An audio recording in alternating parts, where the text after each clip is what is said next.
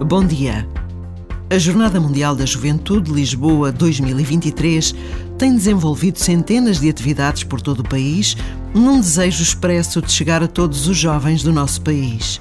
Caminhadas, tempos de oração, plantação de árvores, vigílias, torneios desportivos, uma infinidade de iniciativas que revelam como já é real a próxima Jornada Mundial da Juventude. Em Lisboa, a partir das três da tarde de hoje, começa a iniciativa 24 Horas de Oração pela Jornada Mundial da Juventude. Para nos unirmos a esta cadeia de oração, basta a pausa de um minuto.